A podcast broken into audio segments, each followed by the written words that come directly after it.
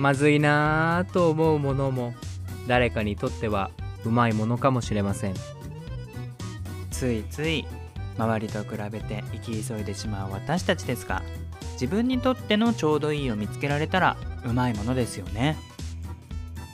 一番うまくてまずいもの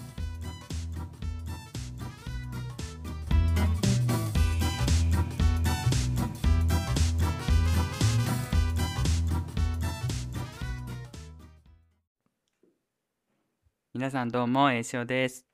あちおです。です。はい。え今回のテーマはあなたにとって優しさとは？今ごめん笑っちゃったけどいや。なんかえ、はい。なんで笑ったんですか？いやいやいやいやいやいやなんかすごい広いけど深いテーマだなと思ってなんとなくこう何話そうかなって考えたらちょっと笑っちゃった。ねちょっと今日は道徳の授業みたいになりそうですけれども まああの事の経緯を説明いたしますとあの最近、新たな池オジ候補がちょっと入社してきまして はい。まあ、その、はい。池オジのプロフィールを簡単に説明しますと、まあ、ちょっとなんか不思議な感じで、多分あの弱い45ぐらいなんじゃないかなと推測しておりまして、あのーまだこう入ってきたばっかりだから何をしていいかわからないっていう状態なのね。でまあ、うんうんうん。その前からいる人たちにとってもなんか別にその振る仕事もないっていうかとりあえずはね、うんうんうんまあ、まずは雰囲気に慣れてくださいみたいな期間で今、うん。でなんか時間があるからなんかこうカマキリとか拾ってきちゃうみたいな カマキリ好きなんですよねみたいな。そういうなんかちょっと不思議な感じなんだけどまあプロフィールはそのぐらいにしておいて俺がなんでその優しさとはっていうのを考えようかなって、まあ、考えたのかなっていうとあのまあその近くの人がねその池オジ候補の人の近くに座ってる人が、まあ、同じ部署の人たちがこうさ席近いわけじゃん。うん。誰もその池オジ候補に声をかけないのよ。新しく入ってきた人に、なんかね前何されてたんですか？でもいいしさそういう社交辞令っていうかなんていうの？そういうの。世間話。そういうのもないし、なんかこうわからないことあったら聞いてくださいねとかあこれもうやりましたか？とかそういうのも話してるなんなんていうの？様子が全然見えないの。俺はちょっと離れたところから見てて、でもうなんかすごいもぞもぞして俺。なんかうん。俺がもし隣にそういう人いたら絶対話しかけるの。なんか、うん。何でも聞いてくださいねとか。でもなんかこう今の俺の立場的にそんなにこうなんだろうな。偉いポジションじゃないからもちろん堂々とそんなねあの教えますよとかいうスタンスでいけないし年齢もさ、向こうのが先輩じゃん途中から入ってきたとはいえ、だからなんか声かけづらい感じもあるじゃんやっぱり。うん。うんだからなんかちょっと近くを通った時に「あなんか初めましてよろしくお願いします」って言って「何かあったら聞いてくださいね」ぐらいは言ったけど、まあ、あとはさ、向こうが、まあ、席も離れてるし選ぶことじゃん。なんかこう聞くか聞かないかは、うんうんだからまあそっとはしてるんだけどその周りの同じ部署の人たちが何も教えないことに俺はなんかすごいむしゃくしゃしてなんでだろうなと思って、なんかその、うん。その時に思ったのがその隣の席の人池オジ候補の何も言わないうんうん。人がすごく冷たく感じたの。なんで何も教えてあげないんだろうって。絶対困ってるだろうなって。まあ、うん。同時にそのね池オジ候補の人もあんたいい年なんだからさ自分から聞きなさいよっていう思いもあるんだよもちろんね。まあね まあねまあねそうそうそう待ってないで自分から探しなさいよっていう気持ちもあるんだけどね、うんひとまず、まあ、来て初日とか次の日ぐらいは周りがもうちょっと気遣って声かけてあげたらいいのになって思った時に、うんその優しさっていうのはその人が誰かに対してする行動に現れるのかなっていう気がしたの。例えば、アレさんね。アレさん優しいなってこれお聞きの方もみんな思うと思うんだけど、うんうん。俺はアレさんとこうやり取りしててもちろんアレさんからこう言ってもらったこととかやってもらったことであ優しいなって思うこともあるんだけどうん。なんかその動画とか見ててアレさんがあちおくんに対する接し方を見てなんかそこにアレさんの優しさが現れてるなって思う。の どういう？そのわかる？俺に対してすることじゃなくって第三者にしてる行動を見てああ優しいなそこに優しさ現れてるなみたいな気がしたのよ。あわかるかな？そういうことねそういうことねそうそうそう。そういうことね。うん。だからもちろんなんだろうな。例えば俺があちおくんに対してやったことであ A ちゃん優しいなって思う場合もあるかもしんないけど、うんうん。俺が誰かに対してしてるのを見てあ A ちゃん優しいなって思うこともあるかもしんないじゃん。そういうこと。うん。なんか誰かに対してやってることにこそなんかその人の優しさってこうにじみ出てくるんだなって思ったの。その逆の立場を見てね。何も言わない冷たい人を見てあもしこの人が優しかったら声かけるなっていう想像からそういうふうに俺は思ったんだよね。なんかそういう出来事があったからなんか優しさってなんだろうなっていうところにたどり着いたんだけど、うん。あちおくん的に何かこうあります？今までのこう話を聞いて。うん、うーん。あちおくんだったら声か確けるそういう人職場にいたら。うんかあれかもしれない。上司による。なんか周りがうん。なんだろうな、そう積極的に新しい人に声かけて、そううん嫌がらない環境だったらうんうんうん。いいかも、声めっちゃかけたいと思うけど例えばなんか、おめえも仕事できねえのに他の人にかまけてんじゃねえよみたいな雰囲気の職場たまにあるじゃん。なんかあいつさ仕事できねえ。のに、そんなことばっかりやってても意味ねえじゃんみたいなこと思ってる感じの言わないけどなんかそういう、うんうん。ねギスギスした職場って結構多いじゃんなんか。おめえ誰かに教えられる立場じゃねえだろみたいなのをこう陰ながら思ってる人が多そうな職場っていっぱいあるじゃん。なんかもしそうだとしたら俺は絶対声かけられないけどうん。なんかけどけどなんかその人たちがいないところで「えー LINE 交換します」とかなんかその最近なんかここら辺でお店できたんで一緒にお昼行きませんかみたいなのを言うけどなんか俺はどっちかというとそういう職場内で声かけるっていうよりかちょっとなんか外れた時に声かけてそう内々で仲良くなっちゃうタイプなんだよね、今までの経験上ね、うん。うんうんうんうんだからそういうコミュニケーション大事確かに。そういうタイプだからあんまりこうねにみんなの目のあるところでこれはねこうやってねみたいなことはなんかあんまり言えるタイプじゃないかったかな今までの経験を見ると。なるほど。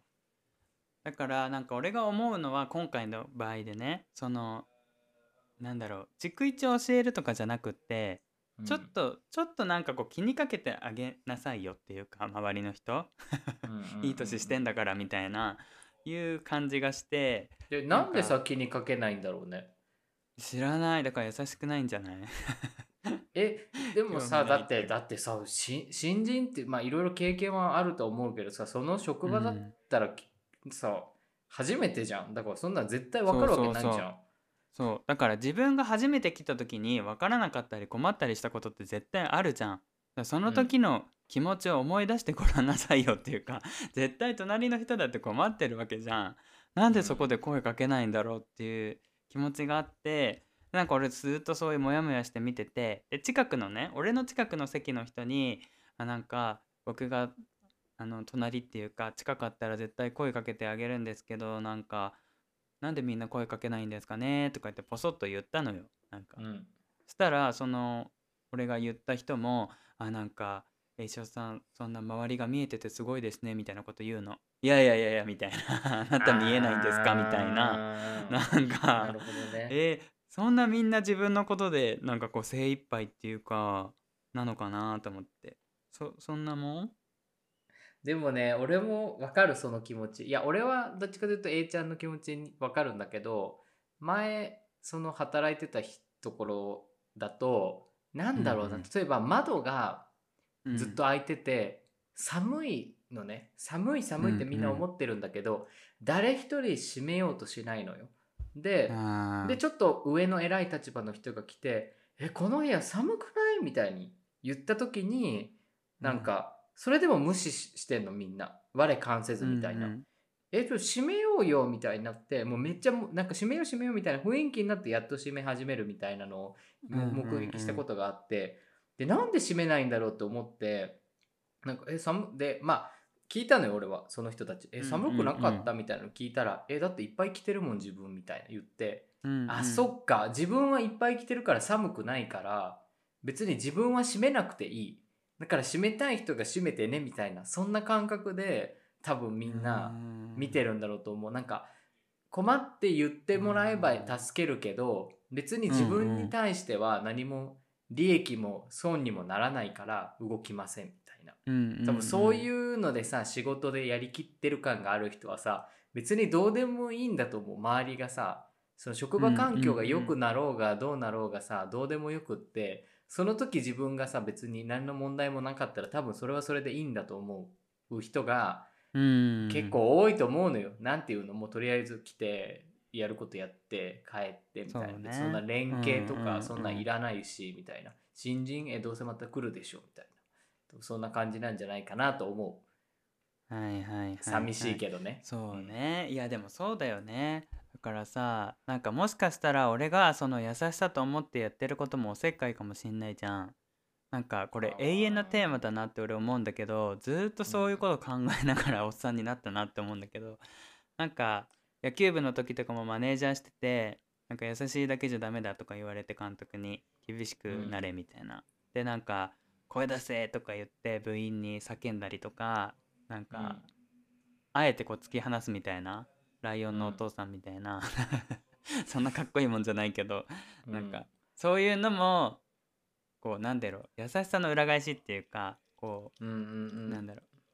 目に見える優しさじゃないかもしんないけど一周回ってあああれは優しさだったんだって分かるみたいなそういうのも確かにあるなとも思うんだけどあんまりこう出しゃばりすぎるのもねなんか違うし、優しいって思われたいのかなって思われるのも嫌じゃんなんか。だからなんか難しくもあるんだけど、にしたってなんかもうちょっとね周りが気にかけてあげたらいいのになって俺は思って、まあそうね。だからいろいろねやんなきゃいけなくなっちゃうんだよね俺。いろんな職場行ったって。自分が全部する羽目になっちゃうんだよね。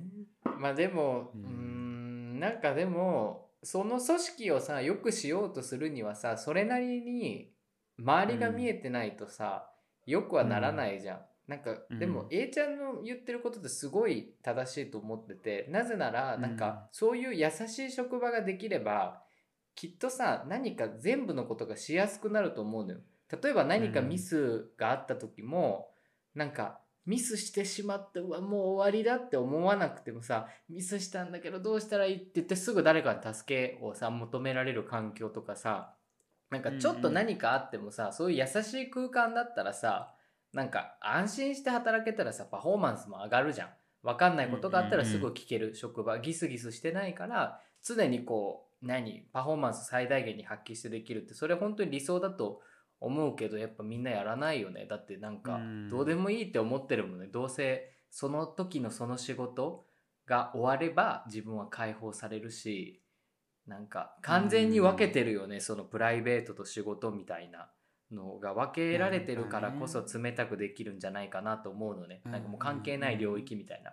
はい、もう出勤したらここはもう仕事の領域、もプライベートとか私のメンタリティとかさ、キャラクター関係ないみたいな。ロボになって終わったら私に戻るみたいな。でなんかそんな感じの繰り返しなのかなと若干ちょっと思ったりもするよね。うんうんうん。まあ職種にもよると思うけど仮にもさうちはさ割ともうなんか人とも関わるし子供とも関わるから、うん、そういうのもあるかな。なんかどうなんですかみたいな。人としてっていうか俺も言えた分際じゃないけど。うん、であと俺は自分がやってもらった経験があるから全然自分が分かんなくて困ってる時にやっぱり教えてくれたりとかして助かったって思いがあるしなんか、うん、その例えばこうご飯とかごちそうになってなんかすごい申し訳ないじゃん先輩に毎回毎回おごってもらったりするのって。でなんかすいませんみたいに言ったら自分がねその先輩になった時に後輩に同じようにやってあげてとかって言われた時にあなんか素敵だなとかっていう経験があるから多分そういう、うん、なんだろう自分がしてもらったところからあ自分もしなきゃとかなんかしうん、してあげたいなっていうと上からだけど多分そういうなんだろうな経験から来てるんだよね俺の場合はね。だからうん。みんなそういう風にしてもらったことがあんまりないのかな。なんかあんまり困ってないのかなそれとも。その人自身も。うんなんかまあでもさもう完全にさ人によりけりだよねなんかどんなにさいい環境で育った、育てられた人とか培ってきた人もさ、ね、結構本質的な優しさがないとさ気づけなかったりさそれをそもそも優しいかどうかだとか感じる心がない人はさ困ってるとかも多分思わないんじゃないかな誰かが。えいるよねそのあちお一定くんの数。言う本質的な優しさっていうのは、その人のもう魂ってこと？価値観っていうか。もうそうだし育ってきた環境も感性みたいな？もう影響してると思うのよ。だってなんか、あまあうちもさ実家が自営業やってるけどさもう結構うん。年配の人いろいろ働いてて、すごいすごい長く働いてんのにやっぱうん。り同じ年数働いてる人でももう全然違いが出てくるのね。同じ人に、うんうんうんその指導された職人さんとかでももう全く違うのが出てくるからこれはもう感性とか性格とか、そういう部分ってなんかやっぱ大きく出てくるところって多分あるんだろうなと思うし、あとうんうんうん。気づけるかどうかってなんか気づく訓練もそうだけどなんかうん。優しくしたいかどうかっていうのがさ本質的に思ってるかどうかってとこじゃない？なんか人に特に別に優しくしたいと思ってない人って多分気づかないうちに見ないしそもそも優しいとかそういうこと考えないと思うんだよね。なんかうん。常に困ってる人がいるとかこの人今こういう気持ちなんじゃないかみたいなさことを思えない人って本当に思えないじゃん、なんかやっぱりそれを仕方ないというかさ、そういうキャラクターだからさなんかうん。ねそういう人って多分俺も A ちゃんもさ部活動とかやってたからやっぱいろんな人に会ったじゃん。なんかチームのためを本当に思ってるとかさそうじゃない人とかもいっぱい見てきたと思うけどなんかそういう、なんだろうな性格っていうのもちょっと出てくる場所ではあるのかなと思ってうん。るね、優しさにはね。うん。そうね。なんかじゃあ仮にこれが自分だけの話ならまあそれで仕方ないなで終わるかなとも思うんだけどもう俺らもいい年になってさ今度子供たちをさ育てていかなきゃいけない年なわけじゃん。まあうん。子供を持つかとか教師としてとかそういうの抜きにしたって一人の大人としてね。じゃあそのうん。子供たちに優しさっていうものを教えなきゃいけないし優しくできる人にやっぱ育てるというかそういう社会を作っていかなきゃいけないわけじゃん。じゃあどうやったらその子供たちに優しさっていうものを伝えられるかなって言ったらやっぱりそれをもう体現するしかないっていうかこっちがそれをななんてもう与えるしかないと思うの優しさを。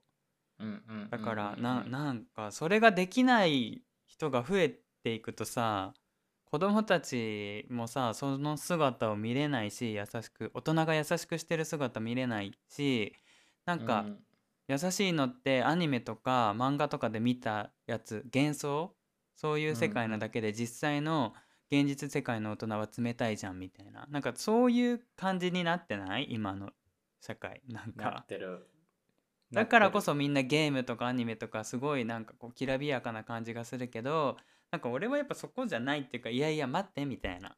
それってやっぱりベースがどんな小説だってアニメだってやっぱり現実世界の体験とかその人のこう経験が元になって作られてるからやっぱりうん。本当の良さって人同士の関わりとかなんかその辺の優しさに触れ合ったりとかそういうところを俺はなんかこうみんなみたいな。気づいてって思うんだけど なんかやっぱそれって難しいんですかね？伝えていったりするのって。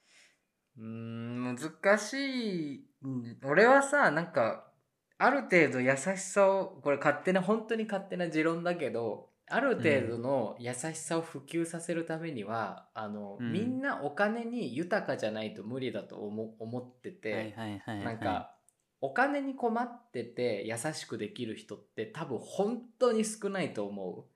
自分の身を呈して優しくできる人って多分なんか本質的って言っちゃ悪いけど多分動物的な本能としてきっと難しいと思うのよ。自分自己犠牲とかがない限りさ自分が困ってるのにもかかわらず優しくしようなんて思う人は多分少ないと思うから優しさを普及させるためにマジである一定数のお金持ちが増えないお金持ちっていうか生活が豊かそう金ね銭的に経済的に豊かな人が増えないと多分普及しないと思うんだよ、なんか優しさ結構お金から生まれる部分もあるじゃん,、なんか、まあ、自分はさ、うんうん。生活にねゆとりがあるから、うん何物腰柔らかくなったり人に対しても優しくなれるとか誰かと一緒に遊びに行ってても、そういうお金のこととか気にせずに好きなことできるっていう、なんかそういう状況からさ優しさがどんどん生まれていってなんかそれがさね強いては子供とかね、うんうん動物とかに広がっていくから、優しくできると思うみんな。でも多分お金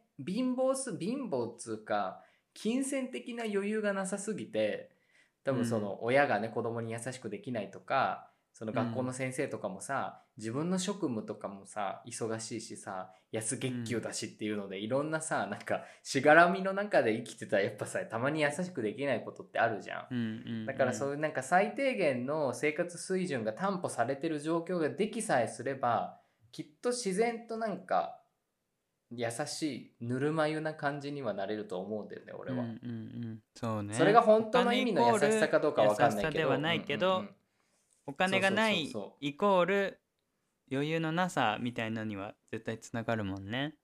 そうだからそこが本質的な優しさにつながるかまたわかんないけど少なくともなんだろうある一定数のさ優しさっぽさはさ溢れるとは思うのよ、うん。うんうんそうね。みんなやっぱ自分の生活で大変だし周りを見る余裕がないよね、ううんんでそこで一番最初に戻るけどだからこそ、他人に対する行動に優しさって出るなって思うの俺は。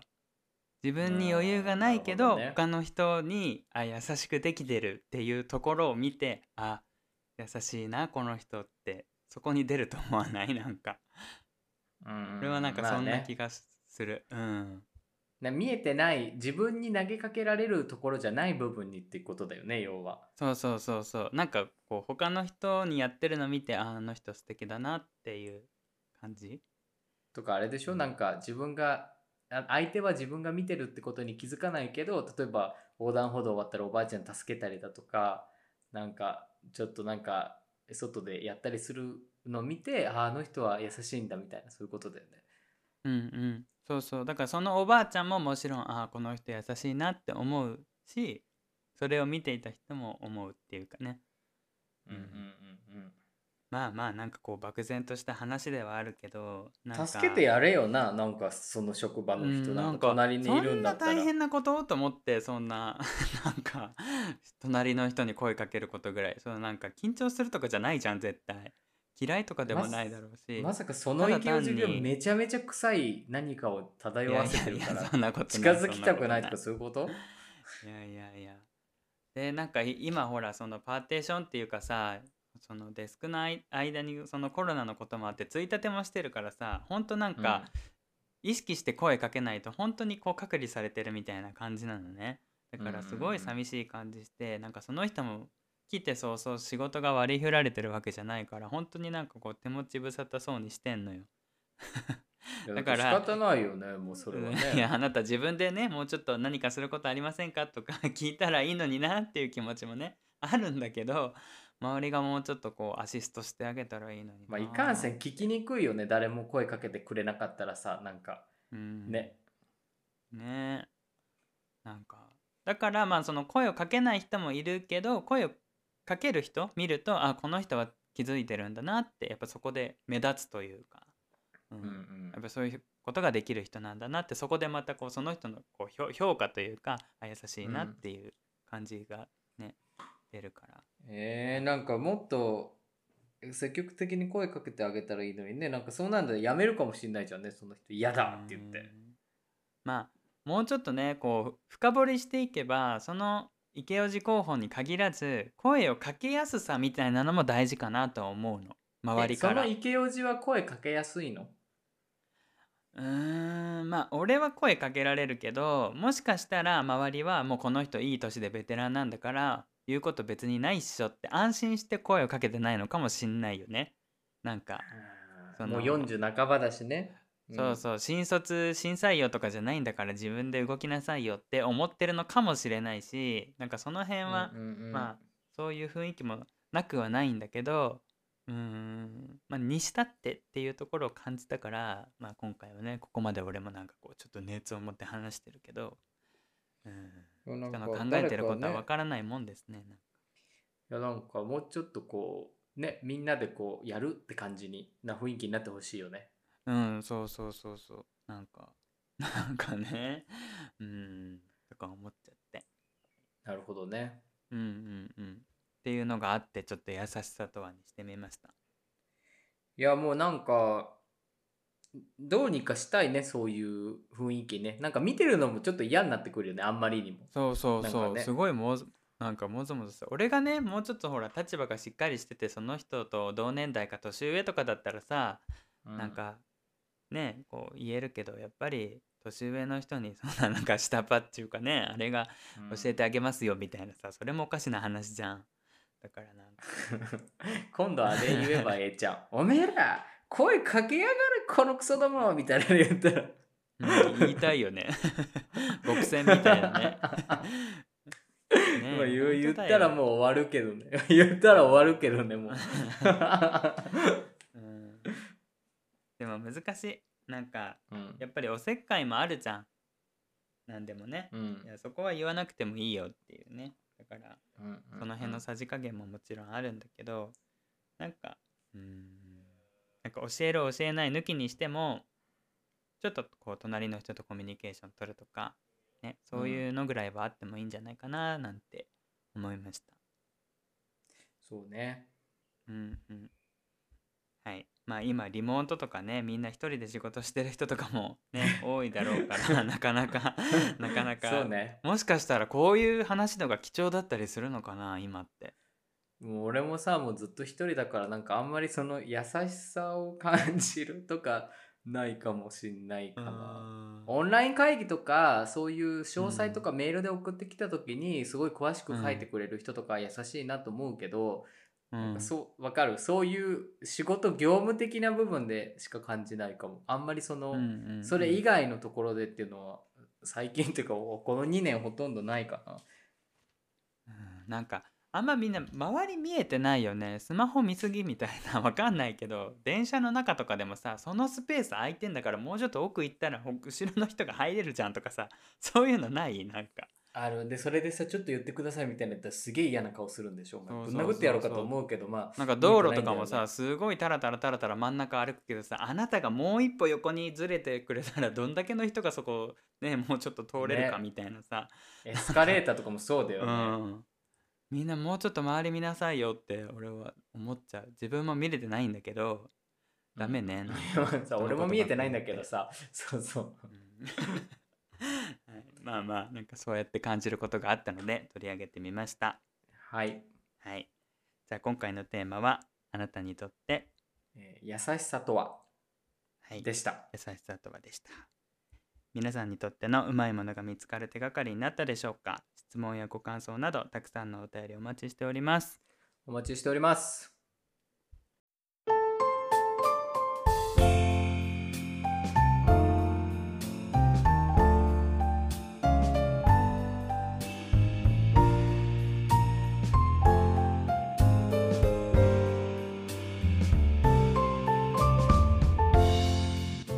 の番組は今日を愛するクリオネ。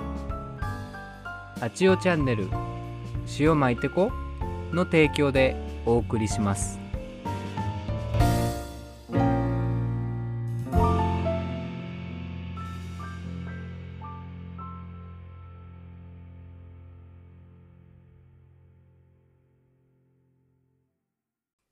それでは今週のアップデートですはい、えーじゃあ私からいきます。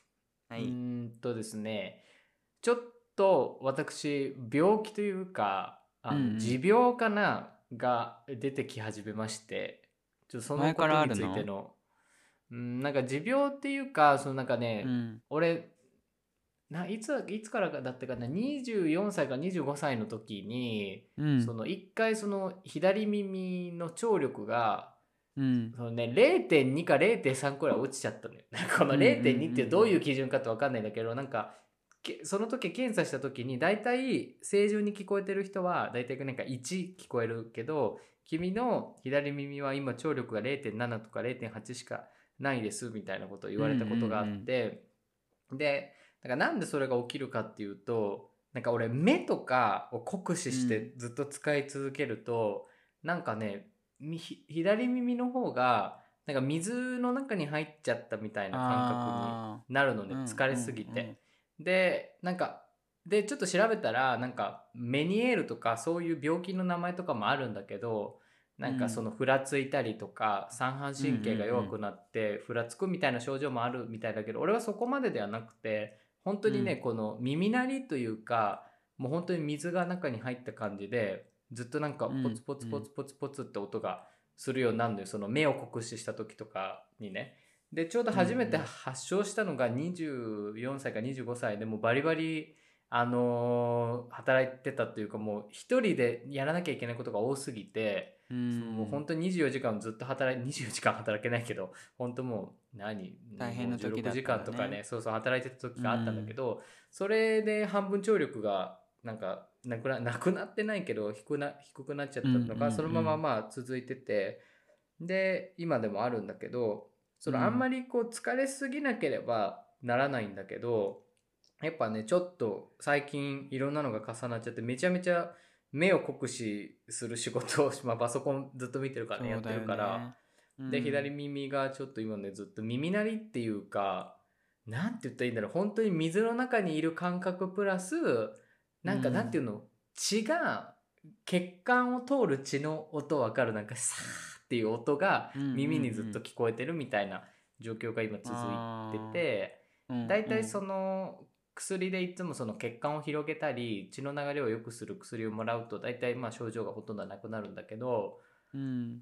まあまあまあちょっとその持病っつうかそういうのが出てきましてあなんか最近気づかないうちに疲れすぎてたんだなと思っ思ったっていうアップデート なんですけどやっぱさ生きてたらさ自分の体の弱いとこというかさ持病の一つや二つ持病ってまでいかないけどなんか抱えてる病って出てくるんだなと思ったのね。ね。うん。でなんか20代前半とか大学生の時とかってそのもう自分は健康体だしそういうこと一切ないと思ってたけどやっぱ年を重ねるごとに出てきますねいろんなものが、うんうんねうんっていうのをちょっとまた感じた。30になる年だからえー待ってうんこれまた年取ってったらもっといろんな何かが増えていくんだろうなと思ったらちょっと気をつけたいなと思ったよ。はい、わかるわかる俺ももうなんか体調死んでるしなんかそうよね。イタにいてさ腹あるもんね。うん 心配じゃない？なんかその病院とかもさ日本みたいにこう気軽に行けないっていうかさね、ちょっと見てもらおうかなとかって思ってもそういうわけにもいかないじゃん。うん。だからなんかこうそのまましておく感じがちょっと不安だよね。早く見てもらいたくてそうそうそう。一応なんかアレンの知り合いでさ病院の先生とかたくさんいるから、まあ、普通に見てもらおうと思えば見てもらえるんだけど、やっぱねなんていうの住んでるところのさホームドクター制度みたいなのがあってやっぱりそうん。の先生が割り振られてるから、とりあえずそこに行かなきゃいけないうんうんうんんだけど、まあそこに行きたくない人はまあ特別ねお金払って行ったりはできるんだけど、まあ、とりあえずこの耳の件に関しては、まあ、自分も一回なってるから多分休めば治るってことは分かってんだけど、ちょっと、まあえ今週の初めかな先週の終わりくらいからずっとなっててあんまちょっと仕事量とか減して減らしてるんだけどなかなか治らないからもう今週治らなかったら来週病院行ってみようかなっていうそんな感じではあるんだけど、いやなんかまさか耳が弱いとは思わなくてしかも左耳がね。だから、うんうんうん。いやなんか気づかないとこにいろいろ自分の持病って出てくるんだなと思って。ね面白い。やっぱさそ面白いよういうのって遅れてくるよね。だからあっちおくんもさ今現在ももちろん大変だろうけどねやっぱりこう遠距離とかも長かったしさこの半年ぐらい、うん。でまあそういう心のストレスもあっただろうしまあお家のことももちろんいろいろあるだろうし仕事もさ実家のお手伝い頑張ってたじゃん。でプラうスなんか資格の勉強取ったりとか、まあ将来のこととかも考えたりとかさあっちよくあんまりそういうの、こうポッドキャストとかでは出さないけどまあ割と2人で話してたりとかさするとそういう話になったりするじゃん。だから、なんだろうな。やっぱこう気がつかないうちに明るくしてるけど溜まってるものがあってその時は出ないけどなんかこう数ヶ月経ったらねポンってそういう体に出ちゃうんだろうねそうね。そういうタイプかもしんない。なんかマジで気,、うん、気がつかないのよなるまで。でなって、うんうんうん、あ自分って過酷な状態だったんだなみたいなのに気づくのよ。そのなんか働いてた時もめっちゃパワハラとか昔1回だけあったんだけど全然パワハラだと思ってなかったのよ、うんうん、でも気づけばパワハラでなんかさズタボロになってた時もあったから気づかないうちにズタボロになってたから、うん、あいやなんか意外と気づかないタイプなんだよね俺ね。そういう何？まあなんか頑張ればなんとかなるっしょみたいな 思って思っちゃうからなんか良くも悪くも鈍感みたいな。そう。でなって気づくっていうすごい最悪なパターンだよね。なんか予防できない感じ。なんか気づかないからそうね。うん。うん。常に意識しとくのも難しいもんね。自分はいつそうなるか分かんないから気をつけようとかっていうのも逆にかえってストレスになりそうだしねなんか。そうそう。だからいやきっとさみみんないろんな病気っていうかそういうのを抱えてると思うけどうん、いやなんかさ健康で働きたいよね。俺今のやってる仕事めちゃめちゃ好きなんだけどこういう耳のこととかあると、うん、なんかマジで一気にパフォーマンスが落ちるというか好きで好きで仕方ないのに、うん、体がついていかないっつうかななんて言うんだろうね悲しいよね。そういう時に限ってね。ねスポーツ選手みたいなんかもっとこういうプレーしたいんだけどできないみたいな。そうイップスみたいね。そうそうそうそうそう。うんまあでもね体のことだから本当にお互い気をつけていきましょうねなんか。そうそうそう。という、ね、まあそんな感じでしたという。はい。うんうんうん。本当に経過観察であの、はい、ひどくならないようにね回復に寝る時もねなんかずっとシコシコシコって言ってるからわ、耳障りだなと思うんだけど慣れるとさ、うんうん、心地いいからあーとかって思いながら寝てるけど、うんうんうん、まあまあうざいよね耳鳴りはねなんか突発性難聴とかもよく聞くけどさね、そう母親が突発性難聴とかさメニエールになってさ、うん、78年前くらいに顔が動かなくなって今普通に動くんだけど、なってるから、もしかしたらそういう遺伝レベルではそういうのになりやすいとかっていうのもあるかもしれない。うん、そうね。そういうのもあるのかもね。心配だね、なんか音が聞こえないとかだけじゃなくてやっぱ三半規管とかもあるからさね。立ちくらみだったり、そのメニエール的なさフラフラしたりとかそういうのもあるだろうし。うんいや本当なんかこう気をつけようがないかもしれないけどあんまりこうね目とかも酷使しすぎないように気をつけて。なんかついついねあっちおくんアニメもゲームもね 好きだし。本当だよ、うん、でもそれは本当に気持ちわかる。俺もね目使うこと本当に好きなのよ。ね絵描くのもそうだし、ね、本読むのもそうだしゲームもそうだし。だからね、ほんと目って大事だよね。やめられないんだよね。あれがね、疲れててもやっちゃうんだよね。うん。いや、でも本当に気をつけてください。はい。はい。ということでしたね。はい。はい、じゃあ、私のアップデートですが、あの、この間、グレと、あの、2人で、マンションの更新契約書を書きましたという話なんですが、はい、なんか早くない？もう更新契約っていう2年？なんかさ2年だね。だからまあ実際住んでるのは1年半とかなんだけどグレがね先に1人で住んでたから俺が引っ越すまで。だからもう実質もうすぐ2年なんだけどなんかちょっと前ねあっちおくんにこうちょっとなんか家とか紹介してもらって 探してたような感じがするけどねもうなんか時の流れを感じるなって思ったんだけどまあ最初にその契約する時も感じたことだと思うんだけどそのうん。名前を書くじゃん。グレの名前と俺の名前をね。でその俺の名前の俗柄のところに「友人」って書く時のそのかすかななんだろうわびしさみたいなのがあってなんかこう友人かってその時ちょっと思うじゃん。なんか別にそこまでそこで傷ついたりとか落ち込んだりとかはないんだけどなんかこう改めてねその文字を見るとね友人なのかっていうそのなんかね虚しさっていうか。うん。その一般的に恋人同士で同棲したりとかする時って何て書くんだろう？恋人って書くの？それとも友人って書くの？ああでも男女ってことだよね。うん。えー、恋人？でもさ恋人って正式的なさ、俗柄としての名詞として使えるのかな？ねえ配偶者とかはなるんだあるけど。うん。何？知人とか？それどうなんだろうね。婚約者とか？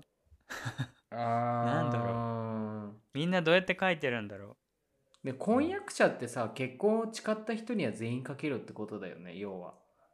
うああまあまあまあ。そうねえー、何なんだろやっぱ友人なのかな？う彼氏彼女と絶対書かないよね、うん。恋人って書くのかな。どうなんだろう。なんかその辺も気になったんだけどなんか最近ニュースでさ昨日かな？なんか東京都うん。パートナーシップ宣誓制度が創設されますみたいな。なんかそういうニュースとかも見たからなんかね明るい方向に進んだらいいなっていうかまあそれで結婚ね。とかパートナーシップとかそれに関して話し出すとねまたいろいろあるんだけどまあ全部ひっくるめてねなんかそういうことをタイムリーに考えた瞬間だったなと思って。えー、2人はもしあったらやると思う？パートナーシップ先生。うーんどうなんだろうね。なんかそこまで強い願望もないけどでもあったらいいねみたいな話は何回かしたことあるから、まあ、その、うん。一緒に住んでいくっていうか将来を見据えてその生活していく上ではやっぱ大事かなと思うよね。保証だったりなんかこういう紙に書いたりする時一つとってもそうだし、まあ、家探しする時とかって結構弾かれたりするから男2人とかだったら、うん。でそういう時にパートナー先生みたいなのがあるとちょっとこう効力になるっていうか優遇されたりとかもあるみたいだからやっぱそういううんうん。生きやすさみたいなところを考えると、あった方がねよりいいよねっていう話にはなるけど、なんか待ち望んでる感じではないかな別にうちの場合は。あもう早く早くみたいな感じではない。うんうんうんうん。一刻も早く。でなった瞬間よしもう取ろうみたいな感じでもない。なんかあったらいいなっていう感じかな俺さもし今結婚してなくてあれと2人で東京に住んでたとしたらやってたのかなって考えるとうん。どうなんだろうって分かんない。想像できないけどうんどやってたのかなとは思う分かんないで想像できないけどもしかしてたらやってたかもしれない。うんうんうん。うんうん。そうね。なんかどううーん。まあいいことではあるよ、ね、結局更新するの？更新はするする。するよ。するよね。するよね。書いたからね。いやなんか話題にしたからやらないのかなってやらないからあれかなと思ったけどやるよね。え2年更新ってことは次もまた2年ってことだよね。そうだね。1年更新、うん、2年。じゃあね。2年は一緒にいなきゃだ。まあまあそれは別にねね。あ契え？約なので。え いやいやいや。いいことですよねなんかこういうところに住みたいねとか言ってこう遊びに行った時とか不動産屋のチラシとか見てさあここ家賃これぐらいなんだとか見たりもするから、なんかずっとここにいるとかではなくってもっとねなんかこう住む場所とかもこれから変えていくかもしれないけどなんかまあそういう未来もあるのかな？みたいなねありますよこんな感じですよ。うん。まあちょっとね同じような気持ちになるこうマイノリティの方々もきっと多いんじゃないかなと思ってその自分がね相続欄に何て書くかっていうそのね前回もお便りの中でこう自分に合う肩書きがないっていうノンバイナリーの方の話があったけどうんなんかねそういう気持ちにちょっとなった瞬間だったのでちょっと取り上げてみましたっていう話でした。いや東京都もね導入されたしこれから多分ん不動産屋さんで困るってケースもそんなにそんなにっていうか多分困ったらダメだよね多分。ねいろいろと問題になっちゃうから。これで少しでもね将来のカップルが住みやすいようになるといいよね。ね、なんか水戸黄門みたいにさ子供の頃が目に入らぬかみたいなさなんか言われさマジた時にでさ弾くじゃん。わかる？なんか。うん、マジで弾くよね。ゲイだから嫌だとかそういうこと言わないけどなんか「ちょっと」みたいに言われるじゃん。そうそうそこがずるいんだよね。ね選別するのは分かってるけどさ、男2人っつっただけでちょっとってまずおかしいじゃん。存在すらダメみたいなもんじゃんね。そしたら。うん。ね、なんか仕事してませんとかでさそれはってなるのは分かるけどさ経済的な部分でね、うんうんちょっとそこだけなくなるのは期待だよね。とあのパートナーシップ先生ね。ね。そうそう。だからいい方向に進んだらいいなって思って。俺はなんか自分がそういう活動家とかでもないし積極的にこう、LGBT の運動とかしてる方ではないからなんかこう知ったような口とか偉そうなこととかは全然言えないんだけどまあ一人間というか ねうんうんうんとしてうんまあ生きやすくなったらいいなとは思います。うんそうですね。うんはい、というアはいップデートでした。よいよいよハッピーなえ。アップデートでしたね。そうね。まあ更新っていうことでお金は飛んでいいったけど。え更新料かかるんだ。かかる。本当にやめてほしいわ。割とすんだよね。普通に1ヶ月分ぐらいするから今月実質2ヶ月分払ったみたいなさ。ね。えー、まあでも引っ越しするとまたお金かかるから結局更新するんだけどね。ね。そうそうそう。もう生きるの大変だなって改めて思ってよもう住むだけでお金取られるってね本当いやだからさ、うん家持ってる人とかさ地主とかずるいよね。ずるいよねっつってもなんかあれだけど。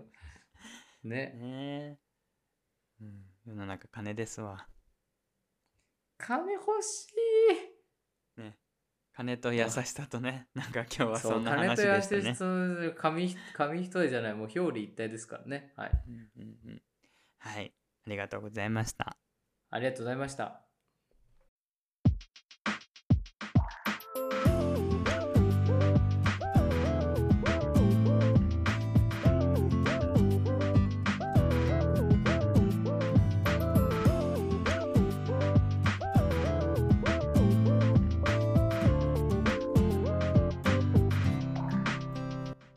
皆さん、今回もうままずを最後まで聞いてくださりありがとうございます。今回のテーマ、優しさとはですが、優しさか。まあなんか本当にメインのところでもたくさん優しさについて話したので、ここで何か取り立ててね、言えることっていうのは少ないんですけど、よく映画を見てる時に優しさについて考えることがあって、例えば、まあ、犯罪者が主人公の映画とかを、まあ、見た時にその犯罪者が自分の家族に対してすごく優しく接するシーンとかがある時にこの人は何か罪や犯罪を犯して、まあ、いわゆる悪者として描かれてるけれども、まあ、ある側面ではすごく優しくて慈悲深いそういう側面もあるっていう映画があるじゃないですか。そういうのを見ると例えばその犯罪者にとってはの家族にとってはその犯罪者っていうのは優しい存在ではあるけれど例えばその犯罪者が誰かをね、まあ、殺してしまった場合っていうのはその殺された側からしたらその人は優しいとは感じないわけじゃないですかだから優しさって本当に受け取り手によって変わってくることもあるしその人がどんな状況かっていうのでも変わってくるともうすごくいつも思ってますでなおかつその人がどんな人であっても優しさっていうものは必ずその人の中のどこかに存在してるんじゃないかなっていうのもよく感じてます。というので優しさって本当に変わっていくものだと思うんですよね。本編でも喋っていたと思うんですけども皆さんは優しさについてどう思われますか？ぜひお便りください。ということで、うままずでは常に皆様からのお便りを募集しております。今回の優しさだけに関わらず、いろんなことに関してお便りいただけるとすごく嬉しいです。お便りは概要欄より送っていただけます。その他にも Gmail アドレス、うまくてまずい、アットマーク Gmail.com からもお送りいただけます。ということで、今私はタンクトップを着て収録をしてるんですけども、収録する時って窓とかドアを全部閉めてやるんですね。なので、この部屋の中が今の季節と相まってもうムンムン蒸し暑い状況になっております皆さんもあの暑さに負けず頑張って生活してください私も頑張りますということで以上です。エンディングのエンディング担当のアジオでした。チャオ。